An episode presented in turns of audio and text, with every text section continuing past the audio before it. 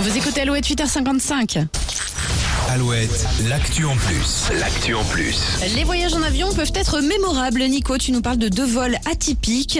L'un euh, mieux que l'autre quand même. Oui, on commence par le plus sympa. Le pilote d'un avion euh, EasyJet décide de faire demi-tour afin d'offrir aux passagers un spectacle exceptionnel, une vue épique sur les aurores boréales. Wow. À demi-tour pour les passagers de l'autre côté de l'avion, pour qu'ils puissent eux aussi les admirer. Donc ça va, c'était pas un gros détour. C'est pas comme cet avion de la compagnie euh, Turkish Airlines. Le pilote a rebroussé chemin en plein vol en raison d'une odeur nauséabonde dans l'avion. Les capteurs de la soute lancent l'alerte. Ah, carrément. Ouais, les pilotes sentent cette odeur euh, insoutenable et se disent que le problème peut être grave. Alors ils décident alors de jouer la carte de la prudence et de faire atterrir l'avion au plus tôt. Les bagages sont fouillés et là on trouve un fruit. Un fruit tropical très consommé en Asie du Sud-Est, c'est le durian. Ah, c'est celui qui sent le fromage.